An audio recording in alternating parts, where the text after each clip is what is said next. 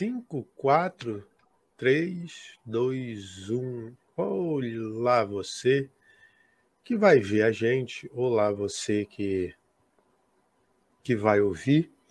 A gente está aqui numa noite, digamos, menos fria desse final de inverno, que graças ao bom Senhor e a São Pedro está terminando.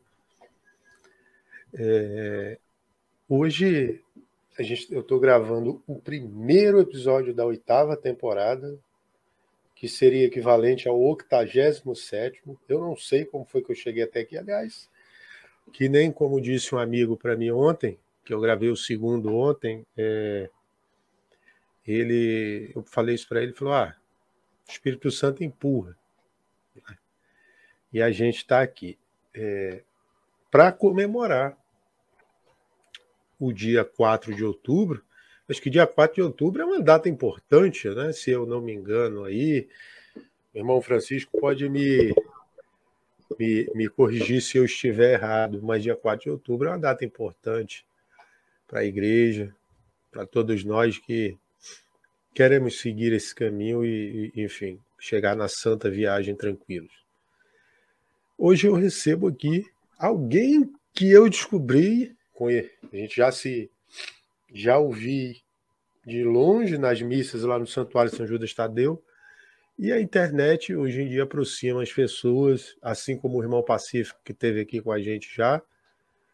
É, é, tá aqui hoje o irmão Francisco, que, para minha grata surpresa, por um três não nasce no Acre.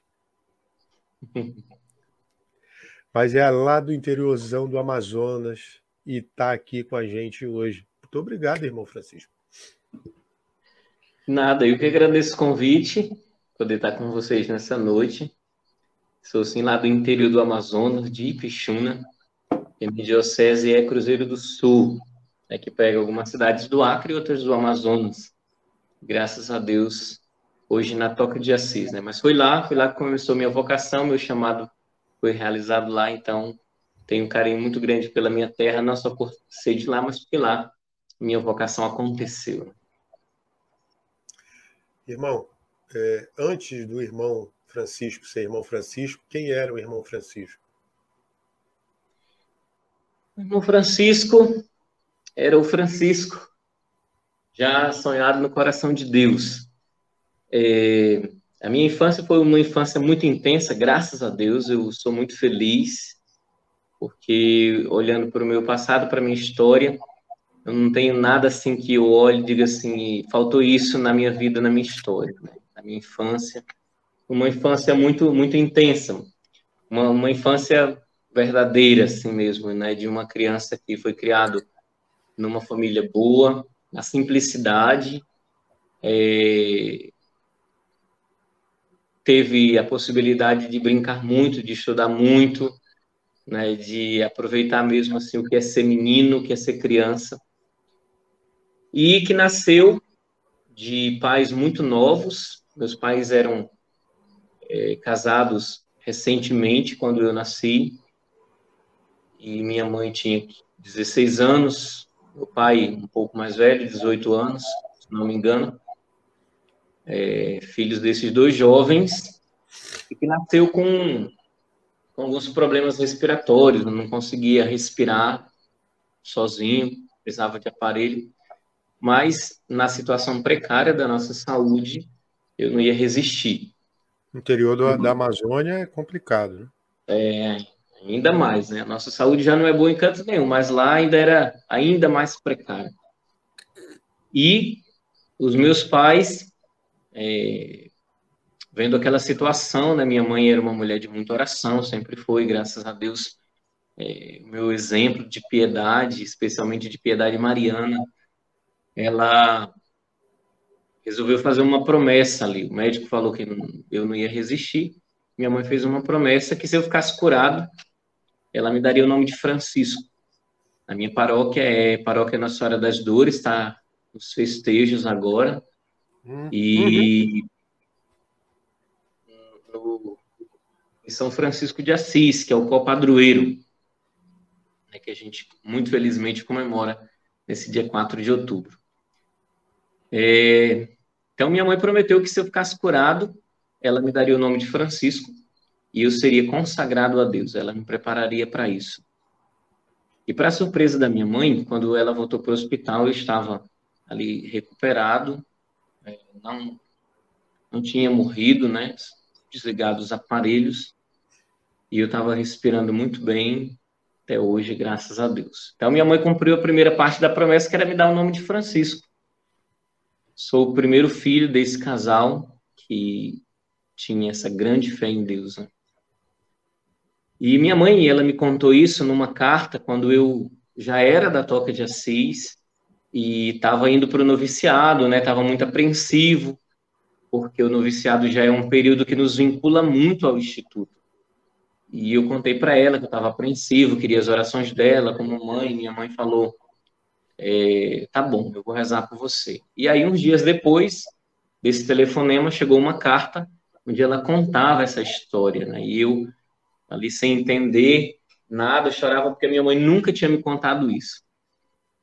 E eu também não imaginava, porque no começo minha mãe colocou bastante resistência. Então, foi uma surpresa para mim e, ao mesmo tempo, uma confirmação da minha vocação, né? Mas enquanto eu não sabia disso, eu tive tenho cinco irmãos, então a minha vida foi junto com eles ali na simplicidade dos meus pais, no trabalho você é o mais de velho. O mais velho, primeiro filho dos meus pais. Quantos anos você tem, irmão? Hoje, 35 anos. E a gente é contemporâneo, então. Eu tenho 34, tem um pessoal que vai ver aí. Pois é, 35 aninhos. É... Sempre fui muito estudioso, sempre gostei muito de estudar. E nessa história caiu nas minhas mãos a vida de São Francisco. Então eu fui muito apaixonado pela vida de São Francisco. O, o, o que foi que fez cair, assim? Como chegou até você a vida de São Francisco? Seus pais são católicos, né? Os meus pais são católicos e, como eu disse, São Francisco é copadroeiro da minha paróquia, né? Ah. Os meus pais, embora católicos e minha mãe muito piedosa, não eram católicos de ir à missa, não eram pessoas praticantes ali do, da missa dominical. E então minha vocação, ela para mim é, um, é realmente um milagre, né? Eu fui estudar num colégio que algumas freiras franciscanas davam aula ali, com sete anos de idade. Pela primeira vez naquela escola eu fui para missa. Acho que às terças-feiras, se não me engano, tinha missa. E eu fui escolhido me, transferi, minha mãe me transferiu para aquela escola e eu fui para missa. Na primeira vez que eu fui para missa, no dia 13 de maio de 94, é, me colocaram para fazer a leitura da missa. E eu, é, quando vi o padre, padre alemão, padre Agostinho, Agostinho Bischoff. Aquela ele... região tem muita presença né, de, de sacerdotes Isso. alemães.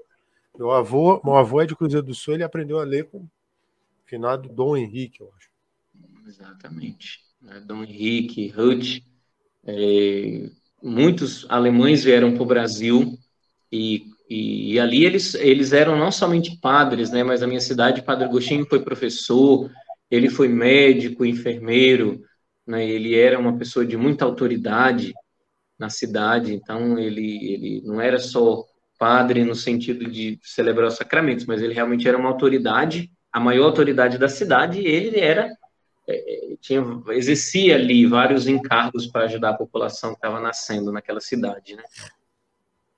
E me chamou muita atenção a figura dele, a figura de um padre. Eu não sabia o que, que era um padre, o que, que um padre fazia, mas aquilo me chamou a atenção e eu, a partir daquele momento, né, senti no meu coração, eu também tenho que ser padre. E eu não sabia o que, que era ser padre, mas eu, a partir dali, comecei a falar para as pessoas: eu vou ser padre, eu quero ser padre. E eu fiz a primeira comunhão com nove para dez anos, e a partir da minha primeira comunhão, eu nunca mais deixei a igreja, né? uma vida ativa. Comecei pela Legião de Maria Infantil, depois é, eu comecei a participar de vários grupos né, de, de, de jovens, grupos de catequese, é, liturgia, E aí, um bendito dia, é, o padre foi e me chamou para participar de um movimento que chamava Jovens de Francisco. E esse movimento estudava a vida de São Francisco e também fazia algumas ações sociais que a gente fazia nas comunidades ribeirinhas. E aí é, eu fui participar, né? E aí eu já era muito encantado com a vida de São Francisco, com aquilo que eu ia aprendendo ao longo do tempo, né? nas, nas novenas de São Francisco, naquilo que se falava dele, olhando para a imagem dele na paróquia. E aí, estudando a vida de São Francisco, então, eu comecei por um, por um livro chamado Francisco, Irmão Sempre Alegre. Depois eu peguei na casa das irmãs franciscanas as obras completas de São Francisco. Então, aquela radicalidade daquele jovem que deixou tudo, né, para seguir Jesus, ela mexia comigo. E isso, foi só, ideia... isso foi só alimentando, né, a, o seu desejo, assim. Exatamente. Eu, eu sou animador vocacional, falo muito isso para os vocacionados. Vocês, vocês querem, de fato, ter uma vocação confirmada, vocês precisam alimentar essa vocação. A minha vocação era alimentada assim, com a Santa Missa diária, com esses movimentos, estudando a vida de São Francisco, que era com quem eu me identificava na igreja. Só que tinha uma coisa, eu queria ser padre, porque eu acreditava que a única forma de eu dar minha vida a Deus era como padre. A questão é que quando eu comecei a conhecer o seminário e a vida de um sacerdote, eu não encontrava São Francisco naquilo. Aquela radicalidade, o hábito, é, a pobreza, o servir aos pobres, estar no meio dos pobres, nessa opção radical é, pela vida missionária, itinerante, não tinha. E, e aí havia uma, uma discordância, né? Foi quando o meu pároco, nessa época, eu tinha 13, 14 anos, ele conheceu a toca e fez uma experiência na toca, experiência de um mês. Quando ele voltou, né, eu era do, do grupo vocacional junto com outros meninos, ele voltou falando da toca e ele voltou totalmente transformado, um sacerdote totalmente transformado. O jeito de celebrar a Santa Missa, o, a adoração carística que ele começou a, a a colocar todas as quintas-feiras, a fazer meditações da paixão na sexta-feira, que é muito próprio da toca, isso.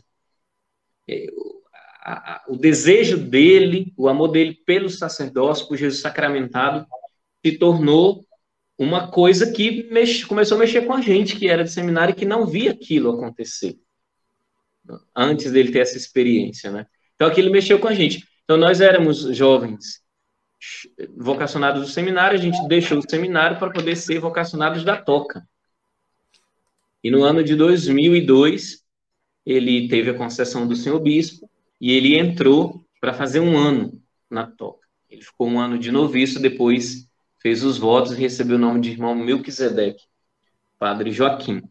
Então, através dele foi que eu Mas conheci. Aí ele, ele, quando eu não sabia que, que depois de sacerdote se podia entrar.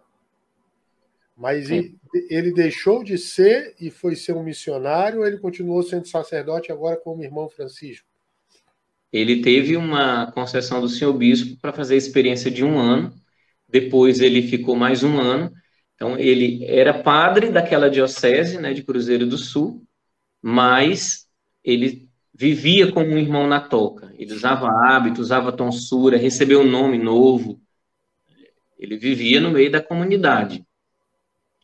E isso não era uma coisa é, possível canonicamente, mas era uma realidade possível pastoralmente, porque os padres que se identificavam com carisma queriam muito, mas nós não, não somos um instituto clerical, nós não formamos sacerdotes. Então, ia se pedindo né, permissão do bispo, do superior, quando aquele, aquele padre era religioso, de uma congregação, de uma ordem, e eles iam deixando ali aquele padre ficar a serviço da toca, até que ele dissesse o contrário, né? Como isso veio acontecer depois, até 2008, vários padres que faziam experiência com a gente tiveram que sair, e hoje nós não temos mais nenhum padre com a gente. Mas naquela época era possível, e ele é, quando entrou, era a minha ponte com a toca, porque o nosso vocacional era muito, eu, eu, eu muito distante na minha terra, não tinha contato com a toca, nunca tinha ido numa casa da toca, no Amazonas nunca teve casa nossa. Eu não sabia no Acre também não tem, né? Não. Eu sabia por aquilo que o padre me contava, quando eu ligava para ele, perguntava como era, ele me falava, então ia aquecendo aquele meu amor é, é, pela toca. Né? A forma com que eu mantinha meu contato com a toca era ele e também que a gente assistia muitas pregações do nosso fundador, que na época era padre, padre Roberto Lettieri, e na Canção Nova, e a gente tinha um programa também chamado Toca para a Igreja. Então eu assistia aquele programa, era a forma com que eu ia conhecendo a toca distante.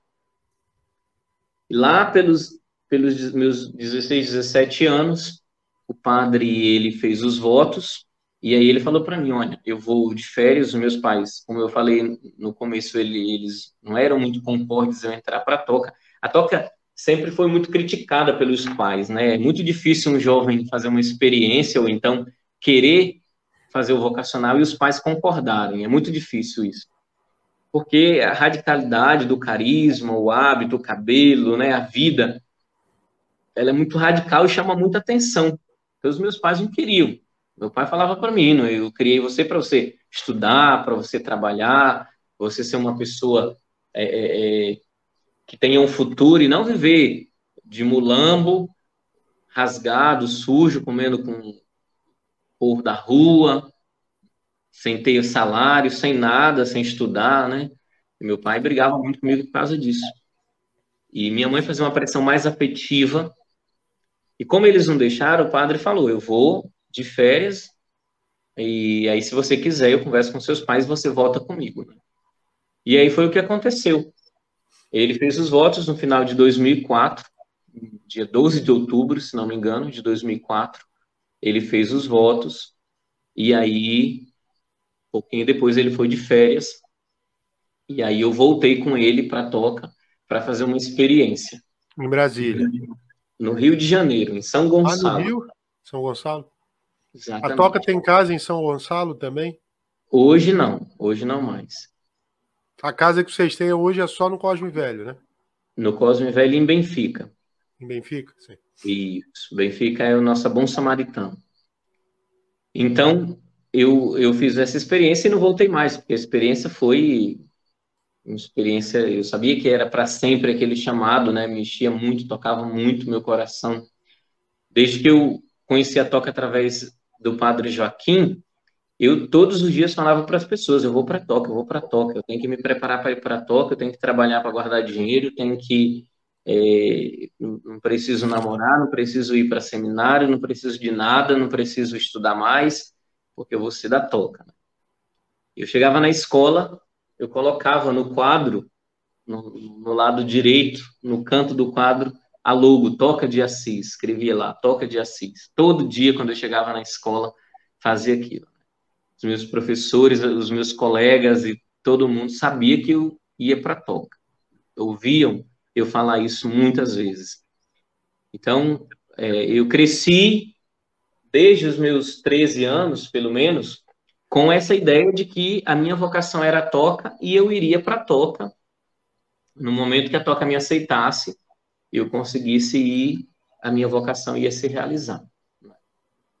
Nesse meio tempo, muitas coisas aconteceram. Eu, eu namorei, eu tive a oportunidade de trabalhar, de estudar, de conhecer outras comunidades, outros carismas, de ser acompanhado por um diretor espiritual e de conhecer a toca através dos CDs, dos livros, das pregações, dos programas de televisão que a gente tinha, é, para que eu pudesse entrar convicto e certo de que seria para sempre, né? como aconteceu.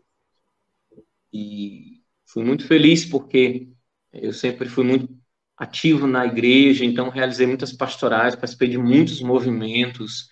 Né? A minha vida era uma vida que eu não via sentido fora da igreja. Né? Mesmo assim, aproveitei muito, me diverti muito com jovem, nunca fui um jovem de gostar de balada, de festa, de beber, de fumar, de experimentar droga, nada dessas coisas nunca foi é, uma curiosidade para mim, porque eu tinha uma certeza. Eu sou consagrado, minha alma é consagrada e eu sou de Deus. Então foi assim você, que eu cresci. Você já fez os votos perpétuos, irmão? Eu já fiz os votos perpétuos. Mas então você. É, é uma coisa que eu conversei com o irmão Pacífico, já perguntei também aos irmãos aí, irmão João Bosco, enfim, todos os que, que aí já passaram, que eu tive a oportunidade, eu tenho de conviver e tenho quando estou no Rio, é, é, né, de encontrá-los lá na, na, no Santuário São Judas Tadeu, é sobre o nome. Uhum. Você nasceu Francisco, Francisco de Souza, por exemplo. É, o, assim me explicaram que o, o, nome que se escolhe, a part... até o irmão, o padre Melquisedeque passou a ser irmão. Você falou agora. O padre Joaquim passou a ser irmão Melquisedeque. Irmão Melquisedeque. O padre Joaquim passou. A... Então, é uma nova vida daí para frente, por isso escolhe esse nome, né? Você passa a ser uma nova criatura, enfim, abstém-se de tudo para seguir aquele caminho. Inclusive, eu estava ouvindo a homilia do Evangelho de hoje, o padre tocou muito nesse assunto, eu até lembrei né, é, é, de conversar. Estava lembrando que a, que a gente ia ter esse papo aqui, eu ouvindo e lembrando disso. É, e aí, mas você, pelo que eu pude perceber, você permaneceu com Francisco. Pode permanecer com o nome? Pode. O seu onomástico, ele não é só é, aquilo que você vai ser, né? Como missão na igreja, no instituto, mas ele é também aquilo que você é chamado é, é, a ser, é uma realidade ontológica, ou seja, é, a minha história tem a ver com Francisco, a minha vida foi sempre muito franciscana, e ao mesmo tempo, Deus me chama a ser isso, né? a, a fazer acontecer mesmo essa realidade de Francisco através da minha vocação, do meu carisma, da minha espiritualidade. E claro que houve um, um, um, divisor, como você falou, a partir do momento que eu sou chamado por um nome novo, acontece realmente uma, uma transformação, uma vida nova, né? Eu falo para os vocacionados, muitos meninos entram em contato comigo para fazer o acompanhamento vocacional e eles é, se encantam pelas músicas da toca, pelos vídeos, eles se encantam pelo nosso apostolado com os pobres, pela nossa vida eucarística. Mas, é, é, a, quando você faz vocacional, há muitos critérios que você precisa preencher para você ser aceito. Idade, escolaridade, a sua integração na vida paroquial, é, uma verdadeira conversão do coração, dos costumes, sua documentação civil, religiosa tem que estar em dia você tem que fazer experiências antes de entrar, retiros, participar mesmo, fazer um bom acompanhamento. Mas existe um critério que ele é essencial, que é exatamente o critério da identificação. A identificação com a vida religiosa e a identificação com o carisma. Porque você vai entrar para uma vida totalmente diferente. A vida secular é totalmente diferente da vida religiosa. A vida religiosa é uma vida disciplinada, ela segue um cronograma, uma rotina, ela vive para aquele carisma. Eu não vou poder mais usar as roupas que eu usava, o cabelo do, com o corte que eu quero fazer. É, o meu, nem o meu nome vai permanecer assim, porque é, é uma vida nova, uma realidade nova, é diferente, é uma realidade celeste que eu vou viver aqui na Terra. Né? É por isso que quando a gente faz votos, o consagrado, ele não é ordenado consagrado. Não tem um sacramento que acontece. Porque o sacramento da ordem, do matrimônio, do batismo, ele é um sinal visível, sensível de uma graça invisível. Quando o padre está lá jogando a água do batismo sobre aquela criança, aquela água representa o Espírito Santo, que você não vê, mas que está sendo ali sinalizado por aquela água. Quando o homem vai casar, ele vê a, aquela mulher que é a igreja, que ele não está vendo, mas que ela significa. Aquele homem é Cristo, que a mulher não vê, mas que significa. Quando você vê um padre atendendo a confissão, só, você não vê Jesus. Só um minutinho que a mãe está falando aqui. Oi, mãe? Pode deixar do jeito que está lá, que aí depois eu vou para lá. Aí, pessoal. Boa noite, mãe. Mãe. Deixa aí, mãe. Quando você vê o padre te absolvendo dos teus pecados, não é aquele padre que absolve, é Jesus, mas você não vê. Mas aquele homem sinaliza o padre. Com a vida consagrada não é assim. Porque no céu, ninguém vai ter um padre para atender confissão. Não há necessidade disso. No céu não tem missa. No céu ninguém se casa, ninguém se dá em casamento. No céu você não precisa ter um sinal da graça de Deus, porque no céu você vai ver a Deus sem os sinais, sem os véus. E o consagrado, ele vai ser no céu aquele que ele já é na terra, ele vai viver só para Deus. Né? Todos vão viver assim. E então é uma, uma ruptura com a vida secular para a vida religiosa muito grande. E mesmo permanecendo com o mesmo nome, essa ruptura ela acontece. O nome a gente escolhe é, de três modos. Um nome que você sugere, porque você tem alguma história com aquele nome, um nome que o teu superior vai te dar, ou um nome que Deus inspirou na oração, através de um, pobre, através de um irmão, algum nome que foi uma inspiração para você, né? E o nome Francisco é, para mim, um nome muito pesado, muito forte, porque Francisco ele é o homem universal. Francisco é o homem. Eh, São, São João Paulo II dizia: Francisco, o mundo tem saudade de ti, né? Então, eu não queria permanecer com o nome Francisco, eu queria mudar aqui, meu nome. Aqui, ó. E eu queria me chamar irmão Acácio. Acácio José do Imaculado Coração. Esse é o meu nome.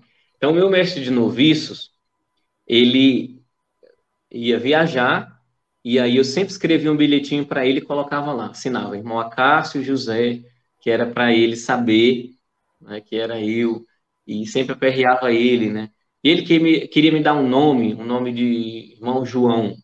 E eu, esse nome João não tem nada a ver comigo. Eu falei, irmão, esse nome, de, eu não quero ser mais João. Ele queria me dar o nome de João Éfeso. Eu falei, não, não, não. Eu não quero esse nome, eu quero um nome que me identifique. E aí, então, que nome que você quer? Eu quero. É, Acácio. Irmão Acácio. E aí, no meu aniversário, ele me deu de presente esse nome. E aí eu fiquei muito feliz, né? Os noviços da minha turma, minha, minha casa de noviciado, nós éramos 23 noviços, todo mundo contente. Você estava no Rio, a, casa de noviciado foi no Rio. Meu noviciado foi em Pirassununga, em São Paulo. Aqui perto, amigo. Eu tô, agora perto de Pirassununga. Minha irmã mora em Araras e eu tô com ela aqui. Pronto. E eu, muito feliz com esse nome que eu tinha ganhado de presente, né? Os noviços já me chamavam de irmão Acácio.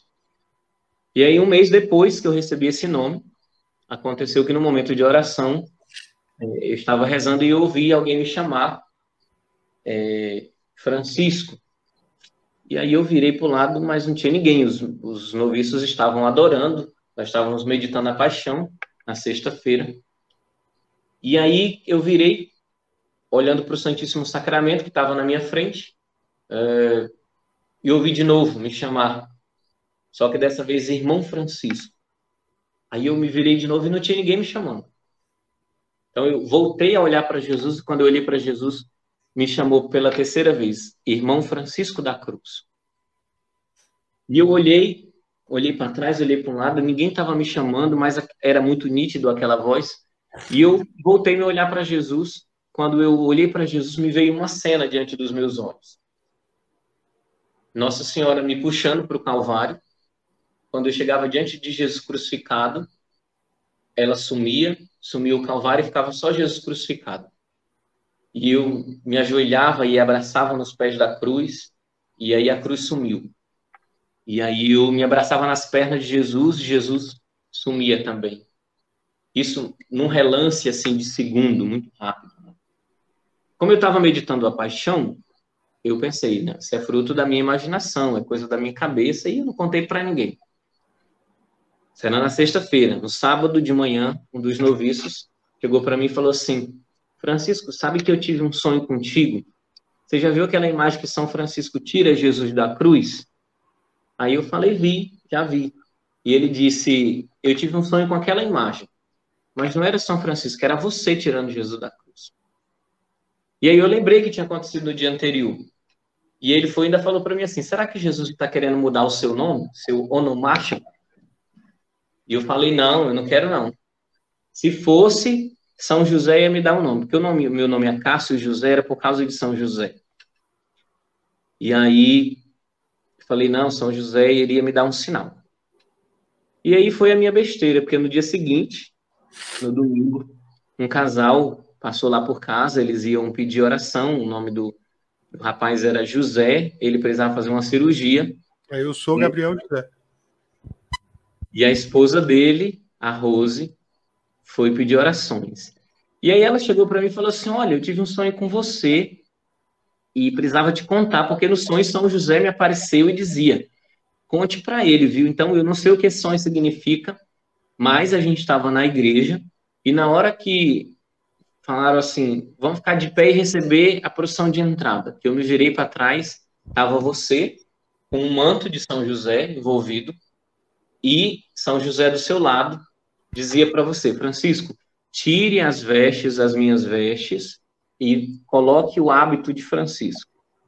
E aí eu tirava o manto, desenrolava do manto de São José, vestia o hábito de Francisco, e, e ele dobrava o manto e dizia: Agora vai e apresente no altar, ofereça no altar o meu manto. E aí, naquele momento, eu entendi que, de fato, eu tinha que me des despir desse nome, Acácio José, e me chamar de Francisco, que era o nome que Jesus tinha falado. Então ela falou para mim, eu não sei o que isso significa, mas é, é São José falou que era para te contar e eu vim te contar, tinha que te contar isso. E eu ainda brinquei com ela, falei, olha, você sabe o que isso significa? Você acabou com o meu onomástico, com o nome que eu queria, que eu sempre quis, e agora é uma confirmação de que Jesus quer que eu seja Francisco. Né? Então, eu conversei com meu mestre e ele falou para mim que realmente tinha tudo a ver, Francisco, com a minha vida, com a minha história, né? E aí que eu podia escolher o que eu queria. E aí eu optei por mudar. E aí ele falou para mim assim: você só precisa ter agora o consentimento do ministro geral. Então, o ministro geral, eu conversei com ele, ele aceitou tranquilamente. E aí ele falou assim: olha, só tem uma coisa. É, todo mundo que faz voto coloca o nome de Maria, né? Fulano Maria de alguma coisa. Ciclano Maria de alguma coisa. E eu falava: não, Jesus não me chamou irmão Francisco Maria da Cruz, ele só me chamou Francisco da Cruz, esse nome que eu quero. Que eu quero. E na cruz tem Jesus, tem Maria, tem a salvação do mundo, a missa.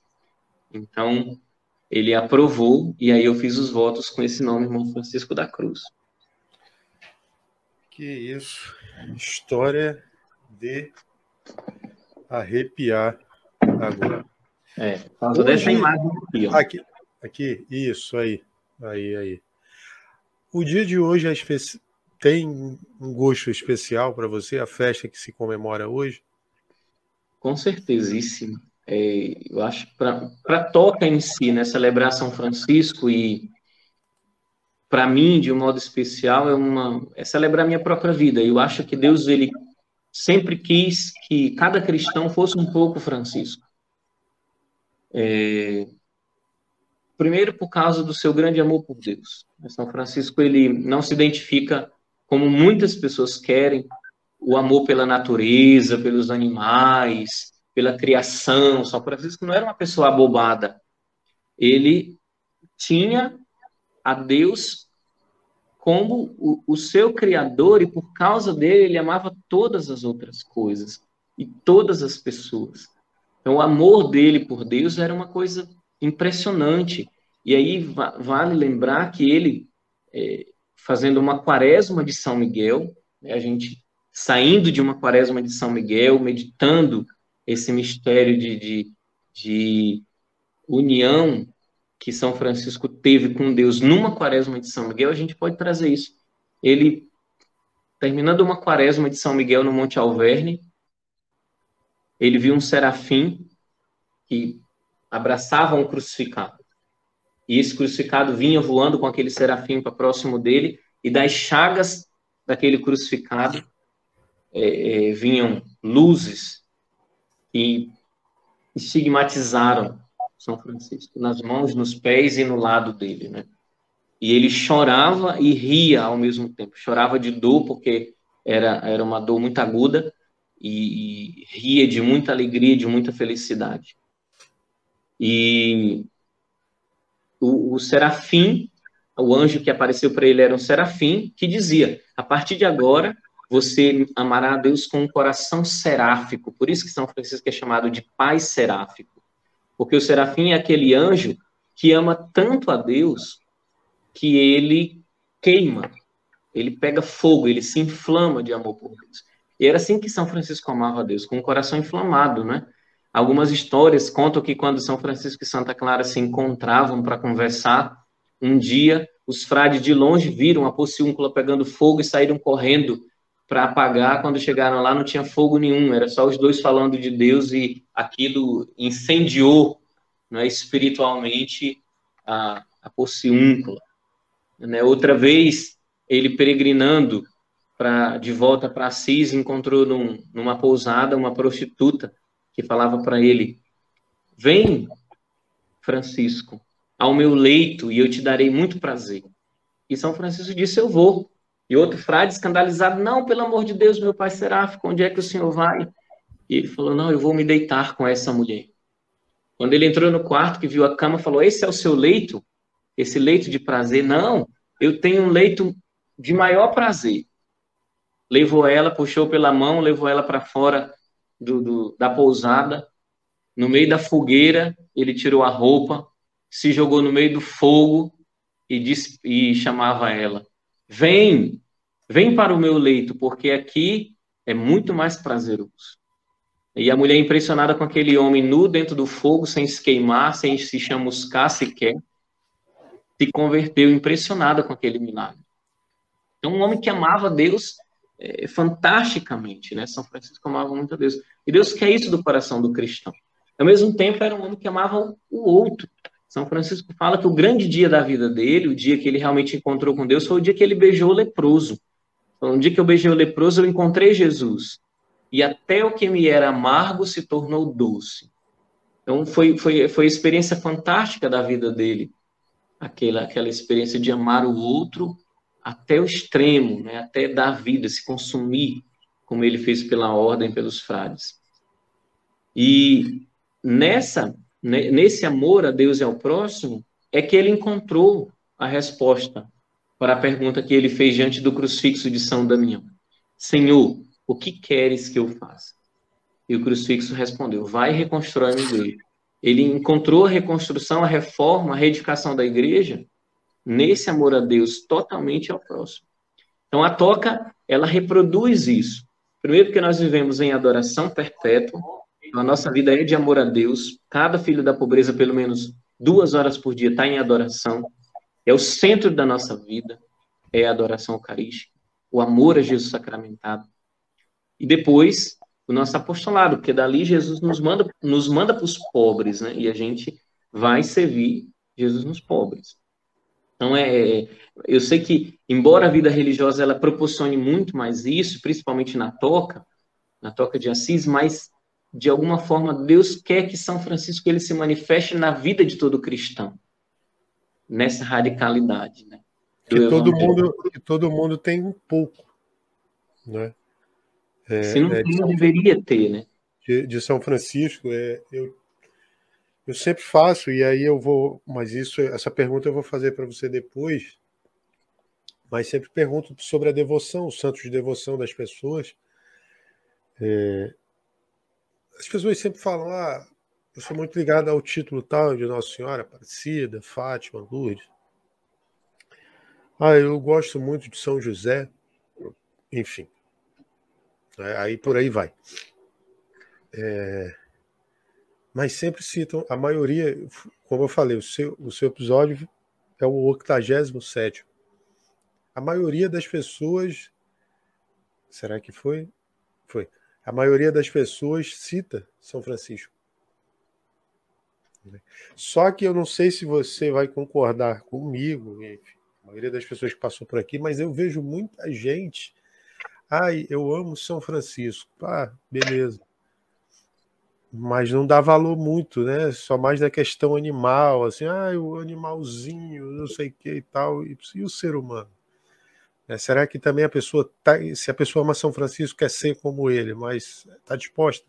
Não é ir para a rua ou não é virar um membro da toca. Cada um tem a sua vocação, mas será que está disposta a abrir mão né, de desses pra, dos prazeres, será que nós estamos dispostos? É, exatamente.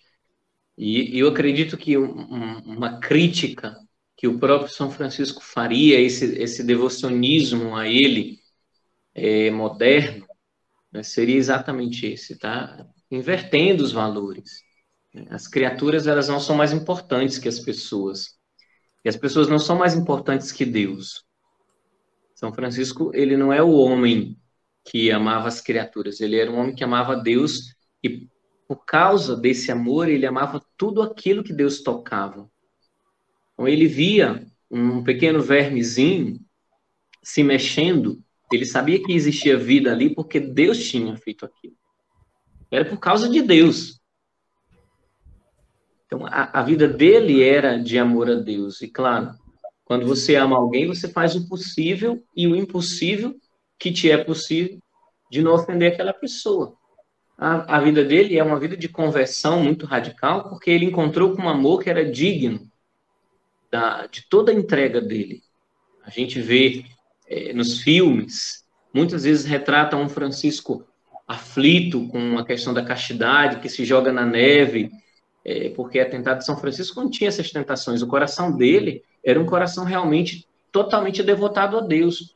E Francisco, ele, quando ele via uma família, isso mexia muito com ele, porque ele, como homem, e como homem da época, né, o homem medieval era aquele homem da família que saía para a guerra para dar a vida pela sua família, para dar uma condição melhor pela sua família, pela sua mulher, pelos seus filhos. Ele tinha um desejo muito grande de paternidade não de moralidade. São não existe nenhuma história de São Francisco que ele era uma pessoa promíscua. Muita gente acha que ele era um homem pecador, que se converteu. Nada disso. São Francisco, ele era um homem realmente que gostava de gastar dinheiro, o dinheiro do pai dele, né? Gostava de gastar com as festas, com os amigos, mas essas festas não eram festas, essas festas mundanas que a gente tem hoje, que as pessoas acham que isso é festa. São Francisco Eu gostava de cantar, de dançar, de, de é, é, é, fazer poema na janela das, das mulheres, mas não era uma pessoa promíscua. Irmão, eu abri aqui, né, eu estou usando o software de gravação, é, é, que geralmente eu uso para as transmissões ao vivo, e eu fechei o link. Teoricamente é uma transmissão ao vivo, mas está fechado. E eu abri para uma pessoa que ela já teve aqui, e os, enfim, né, se, é, Flavinha, você me corrige, por favor, se eu tivesse errado. É, ela sonha em entrar, né? não sei se é para toca ou é para não lembro agora se foi para toca que ela falou para mim, mas ela segue o senhor, que ela disse, e disse, ela está dizendo que vergonha, sua bênção, irmão. Flavinha tá aqui e que chique com o irmão Francisco. Ela está no vocacional. Tu está no vocacional da toca, Flavinha? Ou é da Fraternidade o Caminho? Agora me lembra aí. É, é, mas ela eu abri porque eu acho que, que a Flavinha, para essa data, é, é uma pessoa. Depois eu vou dar pedir para ela mandar aí uma perguntinha. É, não sei se você conhece ela, né? É, não, por nome assim não. Eu teria que vê-la. Vê-la para saber quem é essa, essa danadinha. ela... Irmão, é, depois, pelas minhas contas, já vão quase 18 anos aí. Exatamente. Já voltaste alguma vez em Pichuna, naquela já, região? Tem. Nós temos férias todos os anos, né? Nem todos os anos eu vou, é, mas nós temos férias todos os anos sim. E amo voltar para minha terra. Este ano eu estive lá em julho, e, claro, para as próprias pessoas é uma oportunidade, né? Ali tem um pregador, tem um homem religioso que dá testemunho da fé cristã. Então, quando eu tenho oportunidade de estar nos grupos pregando, dando formação, dando testemunho, sempre digo que voltar à minha terra é uma oportunidade de voltar aonde aconteceu meu primeiro amor. E fazer de novo aquela oferta, né? aquela oferta da minha vida, da minha história, da renúncia de deixar a família. As pessoas acham que seguir Jesus é uma renúncia só de coisa ruim. Não, os meus pais são muito bons, mas eu precisei renunciar. Né? Ter uma namorada muito bom, mas eu precisei renunciar, estudar, trabalhar, ter sonhos, até mesmo servir uma paróquia. É uma coisa linda, maravilhosa, mas Jesus falou: eu quero que você vá para mais longe.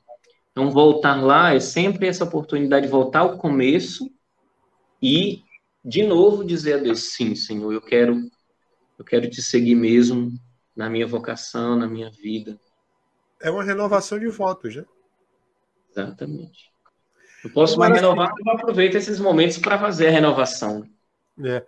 Agora, assim, é, você vem de uma região muito mais isolada que eu. Eu sou de Rio Branco, da capital. Então eu tenho, é, enfim, Cruzeiro do Se a gente se fosse dividir em, degra, em degraus, assim, é, é, tem o Rio Branco, Cruzeiro do Sul já é um pouco mais isolado do estado do Acre, Manaus está ali para cima e Pixuna está ali, na pontinha quase ali, né?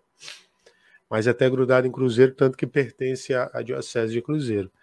É a gente não. Você não teve esse acesso direto, né? Se não fosse o intermédio, enfim, o Espírito Santo agir para que você tivesse o intermédio do seu sacerdote, das irmãs franciscanas, né? E também de você frequentar a paróquia da qual São Francisco é o padroeiro, né? não seria Exatamente. tão fácil que a gente vê sábado ou domingo na São Judas Tadeu, que vê em vocês quase sempre ali durante uhum. a semana ou nos domingos.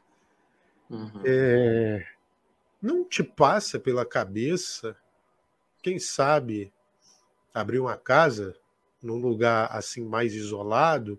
A, a toca não tem um plano assim, não sei. Estou perguntando para você. Né? É, me resta essa dúvida assim.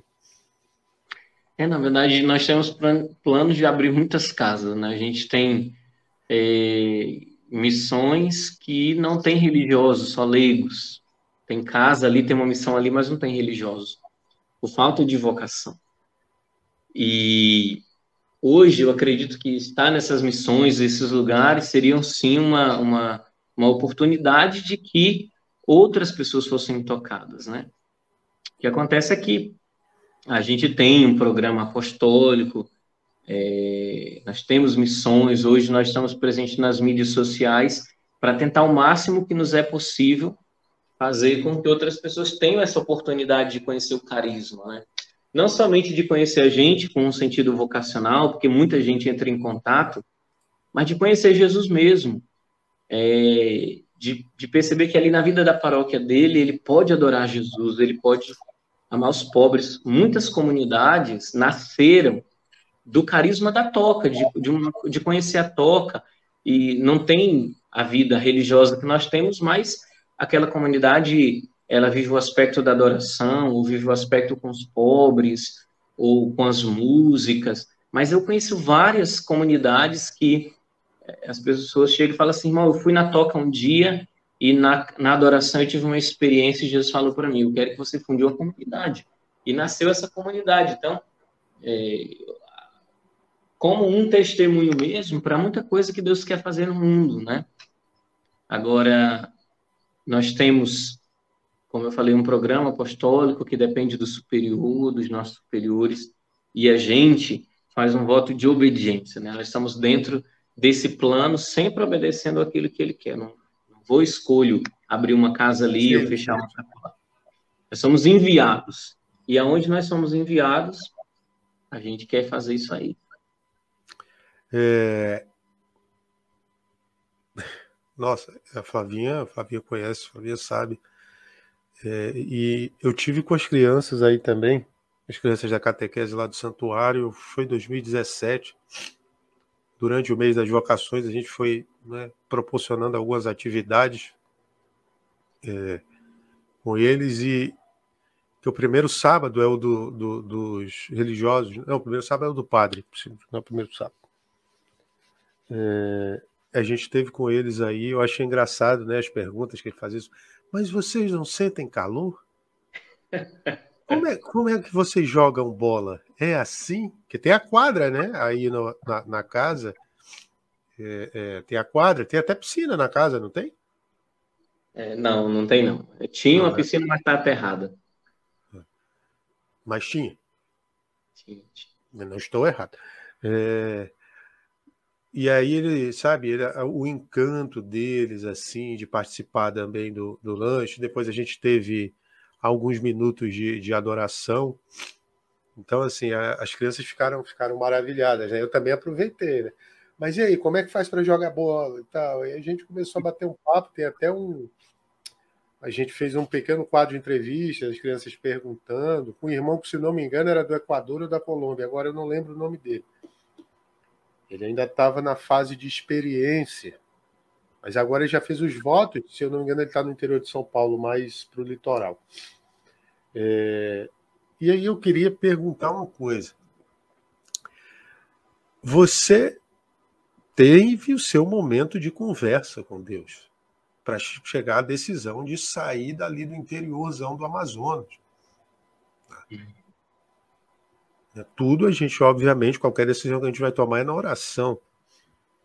Como, como e até hoje também, assim, o irmão Francisco, ou Francisco homem mesmo, quando ele senta ali para conversar com, se é que eu posso fazer essa separação, para conversar com Deus, como é esse método de oração, fora as laudes, a liturgia das horas, enfim, qualquer coisa que você, qualquer é rito que você tem que seguir, mas como é o método do irmão Francisco de bater um papo com, com o pai? É ouvindo uma música, é na contemplação, é ali na, na caminhada para ir fazer as atividades que a toca tem? Como que o irmão Francisco conversa com Deus?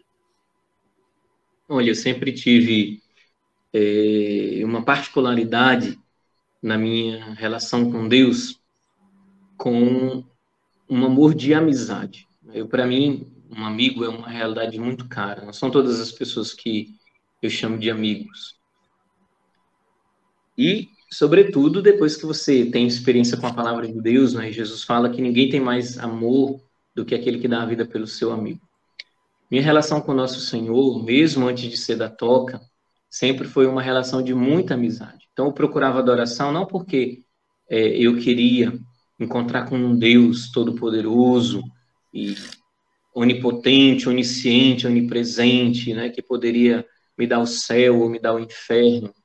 É, não era isso que eu buscava na adoração. Eu buscava, de fato, um colo de amigo, e eu buscava dar um colo de amigo para Jesus. Estar ali porque Jesus ficava sozinho naquele sacrário. Ou, ao mesmo tempo, procurá-lo porque eu me sentia sozinho. No meio de tanta gente, alguma coisa me faltava. É, nas Sagradas Escrituras era a mesma coisa, eu buscava a voz daquele amigo, daquele amigo que estava me chamando, que estava dizendo para mim, embora embarcar nessa aventura que é me seguir a minha relação com Jesus nos pobres sempre foi uma relação de amigos. Eu sou muito espontâneo com os pobres. Eu sou uma pessoa muito muito autêntica, muito sincera, né? A palavra Francisco vem da palavra franco, né? pequeno francês, de você ser muito verdadeiro, muito sincero. Né? Eu sou uma pessoa muito sincera. Eu falo o que eu penso, às vezes sem filtro. Né? Tem que tem que eh, modelar às vezes minhas palavras, porque eu sou muito assim, muito muito que eu penso, eu falo. E a minha relação com o nosso Senhor, com os pobres, é assim, é aquela, aquela relação onde eu sou muito espontâneo com eles, é aquela coisa de amigo mesmo. Não tem aquela coisa de eu sou servo dos pobres, ou então eu estou fazendo alguma coisa para o pobre. Né? Eu tô, não, é uma relação. Eu estou encontrando ali com aquele amigo que está, naquele momento, mais necessitado do que eu. Mas, ao mesmo tempo, a minha alma precisa daquilo para se realizar na minha vocação. Então, é esse, essa troca de relacionamento. Né? É, hoje, depois de religioso, e como você falou, a vida religiosa, ela oferece os meios, os métodos para você ter uma vida de oração re, realmente é, é ininterrupta, né? Porque no meu descanso eu ofereço a Deus como um meio de devolver as minhas forças para depois voltar a servi-lo na adoração, quando eu estou com o Santo Rosário, quando eu vou à Santa Missa, quando eu trabalho para aquilo que é necessário na casa, é uma oração. Então, são os métodos. Mas, para mim, aquilo tem que, tem que ter mais do que uma obrigação de rezar, mais do que falar, mais do que dizer aquelas palavras, do que ler aquele texto, do que está ali de joelhos. Para mim é uma relação de amizade. E uma coisa muito interessante que o consagrado na igreja, ele é chamado a ser amigo do esposo. São João Batista é o modelo de vida consagrada primeiro. Evangélico é ele para o homem, porque ele é, quando viu Jesus, ele falou, né? Eis o Cordeiro de Deus que tira o pecado do mundo. Eu não sou esposo,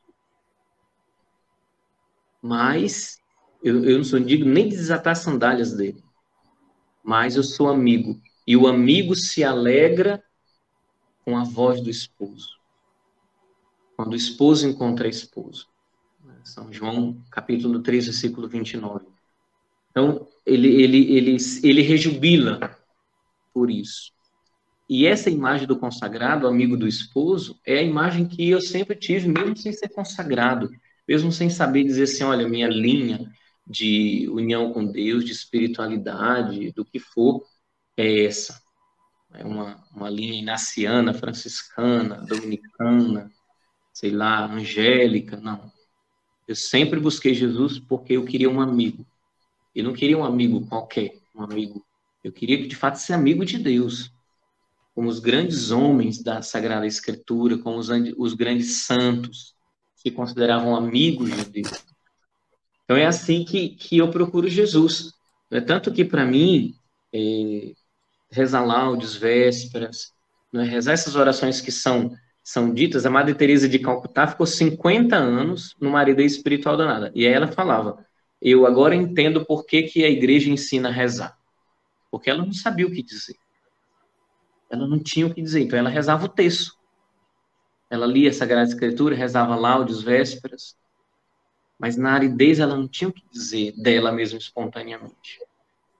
Então a oração para mim é de fato um cumprimento do meu dever religioso. Mas a minha intimidade com Deus, profunda, ela acontece por meio da amizade. Eu entro na capela, olho para o Santíssimo Sacramento e falo para ele, né? Fecho os meus olhos, suspiro e digo: Senhor, enfim eu te encontrei. E eu posso ser aqui diante do Senhor aquilo que é, eu sou na, na profunda verdade da minha existência. Sem medo de me esconder, de demonstrar outra coisa, de demonstrar minhas fraquezas, não. Eu sou isso porque eu estou diante do meu melhor amigo, do meu divino amigo. Então é assim que eu me encontro com Deus. Irmão, eu acho que você está me dando um grande presente estando aqui. É, você hoje é o responsável pelo vocacional da Toca a nível nacional? Isso. isso Quer dizer que o cara que tiver, por exemplo, em Ipixuna, que tiver em São Gabriel da Cachoeira, que tiver no Chuí, lá no Rio Grande do Sul, que quiser saber sobre, tiver alguma dúvida, chama o irmão Francisco. Exatamente. Não só no Brasil, a gente tem vocacionado aí na Índia, na Angola, na Venezuela. Né? Quer dizer, tá... então, que você não está só responsável pelo Brasil, não. Então é. É, é... geral, né? Que isso, hein? geral da animação vocacional. O cara passou lá, bateu um vento ali no, no Monte Tabu. Pensou, no irmão, pensou em vocação na toca, liga para o irmão Francisco. Exatamente. Na verdade, a gente, é, o vocacional da toca, pelo menos o vocacional que eu apresento, é um vocacional em que eu quero de fato ajudar o jovem a se encontrar com Jesus. Pode ser que não seja nem na toca, às vezes eu vejo o menino entra muito eufórico, mas ali não tem vocação. Mas eu quero ajudar ele, eu quero dizer para ele: olha, aqui não é teu lugar, não, mas tem teu lugar aqui. Tem, o teu lugar é esse. Ajudar ele a se encontrar, porque uma vocação realizada é uma vida muito feliz, né? E eu não quero número. Se eu pudesse dar 500 vocações autênticas para Jesus, eu daria. Mas entre ter 500 pessoas que não têm vocação autêntica e uma só que tem, eu prefiro uma só que tenha. Porque uma só que tem é capaz de amar Deus e, e o próximo, assim, fazer maravilhas, né? Então, eu, eu, o vocacional da toca, ele acontece sim, a pessoa entra em contato, mas eu vou fazer um acompanhamento para ajudá-lo a discernir a vocação dele, não para que ele seja da toca. Agora, tem meninos que já entram assim, não, irmão, eu conheço, eu quero ser a toca.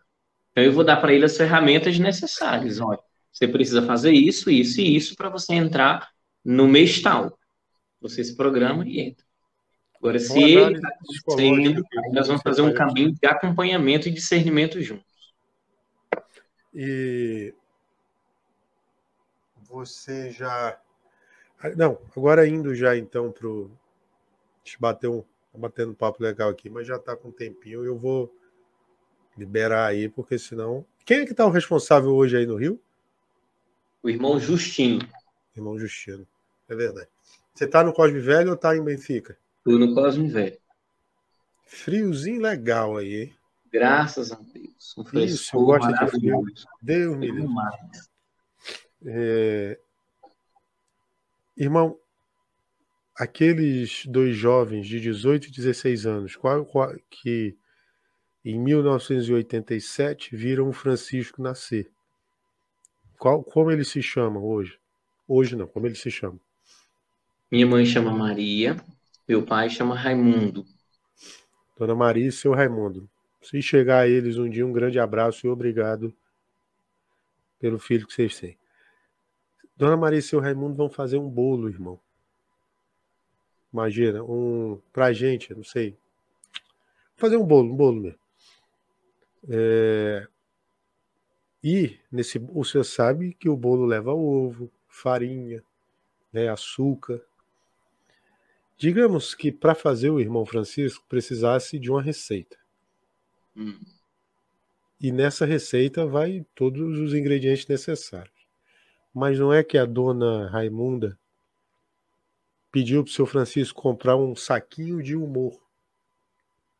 Mas o seu Francisco esqueceu e a dona Raimunda esqueceu de cobrar. Hum. O que seria do bolo ou do irmão Francisco sem o humor? Cara, a vida sem humor é muito chata, eu acredito. Né? E uma coisa que o povo pergunta muito da Toque é isso, né? Por que, que a gente, por que, que nós da Toque somos tão alegres, tão felizes? E assim, quem me acompanha pelo Instagram, pelo Facebook, né, sabe que eu apronto muito, muito, muito. Eu gosto muito de aprontar. Como eu falei, minha infância foi muito intensa, né? Então, até hoje eu trago aí as consequências disso, de ser muito peralta, de aprontar demais. Porque quem gosta de tristeza é o demônio, né? Então, para mim, quanto mais longe de tristeza, uma casa religiosa triste, uma casa religiosa sem entrosamento, sem brincadeira, é uma, é uma casa religiosa sem Deus.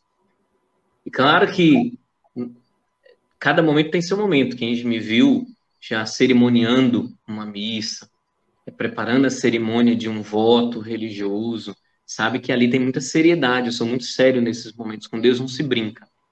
Mas fora daquilo que realmente tem que ser levado a sério, é, eu sou muito brincalhão, eu gosto muito de brincar, de aprontar, de dar susto nos outros, né? De inventar coisa. Tem então, alguém falando pra gente aqui, irmão Francisco, que ela vê mesmo que o senhor é muito sério. Até hum. hoje ela dá risada do vídeo do irmão Felipe. Coitado, o irmão Felipe sofre comigo. Eu tenho aqui, ó, minha caveira. Que isso? Minha caveirinha, né? E aí, outro dia eu tava aqui, aí eu tive uma, uma ideia. Eu fui ali no quarto dele, bati, coloquei aqui dentro do meu, da manga do meu hábito, aqui assim. E aí bati na porta dele na hora que ele abriu, que ele viu, ele levou um susto, quase caiu para trás. O pobre do irmão Felipe vive caindo nas minhas pegadinhas, né? É, então, eu gosto muito de aprontar. Aqui eu tenho comigo umas coisas guardadas, umas pistolas de água que eu gosto de molhar o povo. É, por aí vai, né? A gente vai aprontando.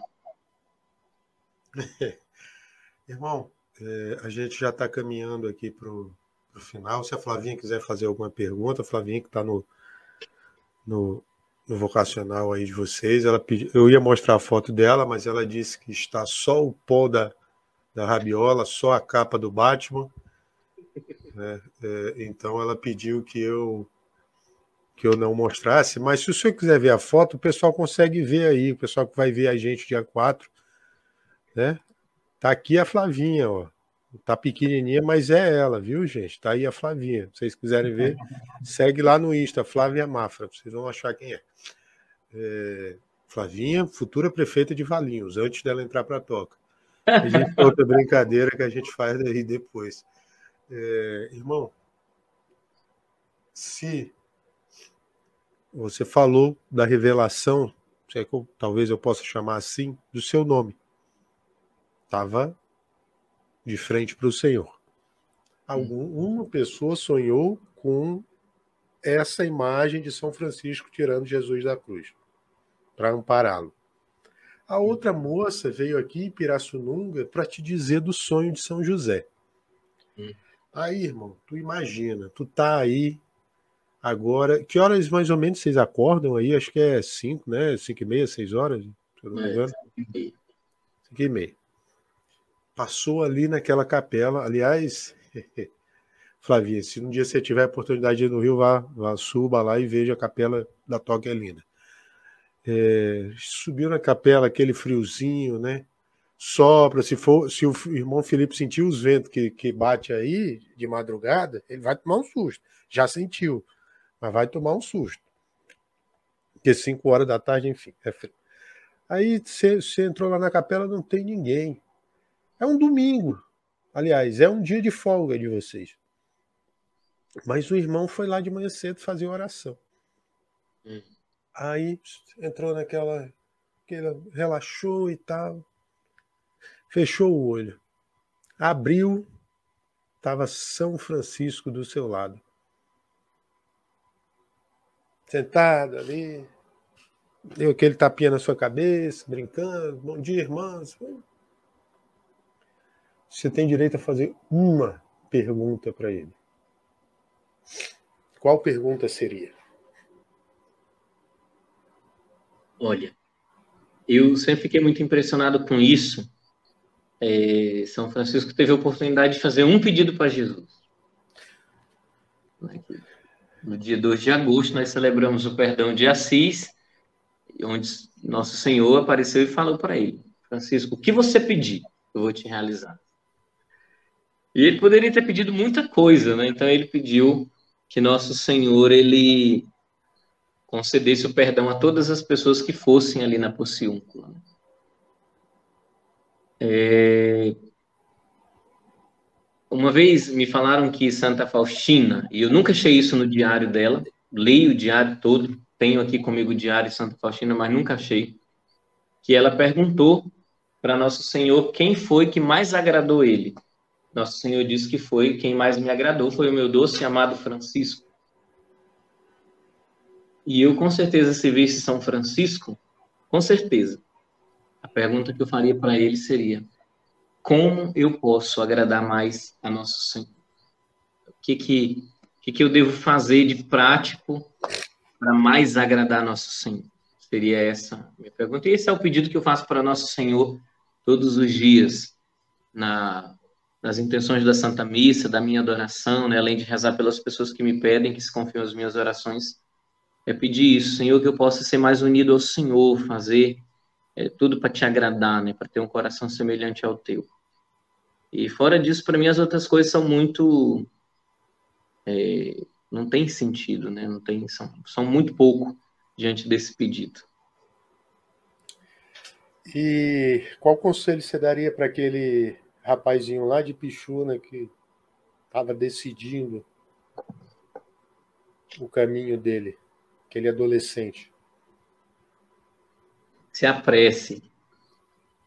Eu falo para os meninos que entram aqui em casa que eu me arrependo de uma coisa no meu caminho vocacional. É não ter feito mais para entrar mais cedo. Eu perdi muito tempo ainda por causa da dependência que eu tinha dos meus pais. E fui perdi tempo. Né? Eu poderia ter aperreado mais o juízo deles e dado um jeito de vir logo me embora. Mas eu demorei ainda, então acho que eu, eu diria para ele: não tenha pressa, vá logo, não não desvie seu olhar no caminho, né? não se detenha na planície, vá-se embora. Não tenha medo de, de ir para águas mais profundas. Acho que seria esse o conselho que eu daria. E, irmão, eu achei, né, de fato, você, apesar de já ter visto aí com o pessoal no, no Rio, na internet. Você acha que a internet hoje é um meio necessário para nós católicos? Para a igreja, para a evangelização? Ah, com certeza, eu acredito que, como é essa a palavra da igreja, né, que são instrumentos muito bons de evangelização. Então, eu estou com a igreja, o Santo Padre sempre reafirma isso, e essa é a minha opinião. Dizer que é uma coisa necessária para mim, não é. Não é mesmo. Assim, várias vezes eu pensei em deixar para poder me dedicar somente à minha vida religiosa. No entanto, todas as vezes que eu coloquei na balança os motivos do porquê que eu queria sair, é, eu voltava atrás porque isso tinha muito a ver comigo, com egoísmo. Eu não preciso mais conhecer nada para poder seguir Jesus. Eu já tenho tudo que eu preciso. No entanto, outras pessoas não têm. Então, quando um menino entra em contato comigo e diz assim, irmão, eu conheci a Toca através do seu Instagram, do seu Facebook, e eu queria conhecer mais. Então, aquilo me faz repensar se realmente né, eu deveria me preocupar mais comigo do que também com o outro, que está do outro lado da tela, às vezes procurando uma coisa que não tem nada a ver com a vida dele, que não vai realizar ele. Mas ele viu aquela foto, ele viu aquele vídeo, ele viu aquela página, aquela conta e ele chamou a atenção dele, né? Então, é, isso sempre me fez ficar. Desde que pela primeira vez eu, eu me questionei disso, me fez sempre ficar por causa dos outros. Porque eu não tenho necessidade nenhuma de estar na internet. Minha, eu não tenho. Assim, o que eu aprendo na internet não é nada que se compare ao que eu vivo dentro da toca sem a internet. Ah, eu posso ouvir uma pregação de um padre muito bom, muito famoso, mas eu moro com Jesus. Eu, quem é esse padre diante de Jesus? Sabe, você poderia me citar vários padres aqui, um Santo Tomás de Aquino e uma Suma Teológica inteira para eu engolir é, e aquilo me ajudar espiritualmente. Mas quem é Santo Tomás comparado a Jesus sacramentado?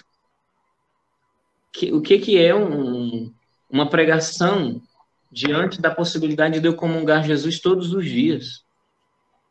O que, que é a, eu ouvi uma pessoa falar de conversão se eu tenho os pobres para servi-los, me converter através do meu serviço a eles? Então, não tem necessidade mais disso. No entanto, me faz, se necessário, sim, estar presente nesse meio, porque é uma forma de dar testemunho de uma vida radical. E assim, você não tem noção do quanto que muitas vezes é, a, a, minha presença na, na, nas redes sociais hoje, elas exigem de fato testemunho, porque entram em contato comigo jovens que querem um podcast, jovens que querem uma pregação, jovens que querem curtir coisas de Deus, mas entram em contato também pessoas que estão ali tentando se enganar e querendo me enganar também. Então, assim, eu preciso, na, exatamente naquele momento, ser um testemunho forte para aquela pessoa, dizer para ela: olha, eu sou um homem que aposto em Deus. Isso vale tudo. Você não tem a experiência que eu tenho, mas você pode ter. E você vai se encontrar com algo que realmente vai te realizar e te fazer feliz. Então, é por isso que eu estou aí. Irmão, é, eu só tenho uma coisa para dizer. Hum, diga. Obrigado. Obrigado, obrigado, obrigado meu. Obrigado pela, pela experiência, obrigado pela, pela paciência de estar aqui até essa hora. E é, agora é isso. Né? Obrigado. Maravilha, eu que agradeço. Rezem por mim, porque amanhã eu estou partindo em missão, né? E é uma missão que eu amo muito, que é estar nas estradas. É muito bom estar na internet, como eu disse, mas é muito melhor estar nas estradas, pegando carona, pedindo acolhimento, andando por aí, pelo mundo. Isso é a maior alegria da minha vida, é estar do jeito que sempre quis. Quando que é, quando que você imagina voltar para casa aí no Rio? Tem uma data? Eu disse que daqui uns 10, 15 quando dias. A gente lança... Exatamente no dia 4, então. Por aí. Na verdade, então, quando a eu gente preciso lançar, irmão... já está aqui, porque a gente começa o nosso capítulo geral e eu tenho que estar lá. Então, quando certamente você vê este episódio, o irmão Francisco. Flavinha, vamos rezar por ele, hein, Flavinha? Irmão Francisco vai estar já voltando para o Rio depois da sua peregrinação. Agora. Poder editar. Irmão, então, obrigado pela presença. Obrigado, Flavinha, por ter sido a nossa plateia aí. Pediu para a gente rezar por ela. Vamos rezar por você, sim. É... Irmão, peço para você finalizar, então. A palavra é sua com a oração. E aí a gente fecha. Esse dia não tem como nós terminarmos com aquela oração que é, não, não é de punho dele, mas que todo mundo atribui a São Francisco. Senhor, fazei de mim um instrumento de vossa paz. Onde houver ódio, que eu leve o amor. Onde houver ofensa, que eu leve o perdão. Onde houver discórdia, que eu leve a união. Onde houver dúvida, que eu leve a fé. Onde houver erro, que eu leve a verdade. Onde houver tristeza, que eu leve a alegria. Onde houver trevas, que eu leve a luz. Ó Mestre, fazei que eu procure mais consolar que ser consolado. Compreender que ser compreendido. Amar que ser amado. Pois é dando que se recebe, é perdoando que se é perdoado, e é morrendo que se vive para a vida eterna. Amém. Em nome do Pai, do Filho e do Espírito Santo. Amém. Amém. A todos, meu muito obrigado. Que a Mãe Santíssima proteja a todos. Que São Francisco interceda por vocês. Um grande abraço aí, como diria o Lito do Aviões e Músicas. Até o próximo voo. Até lá, gente. Amém.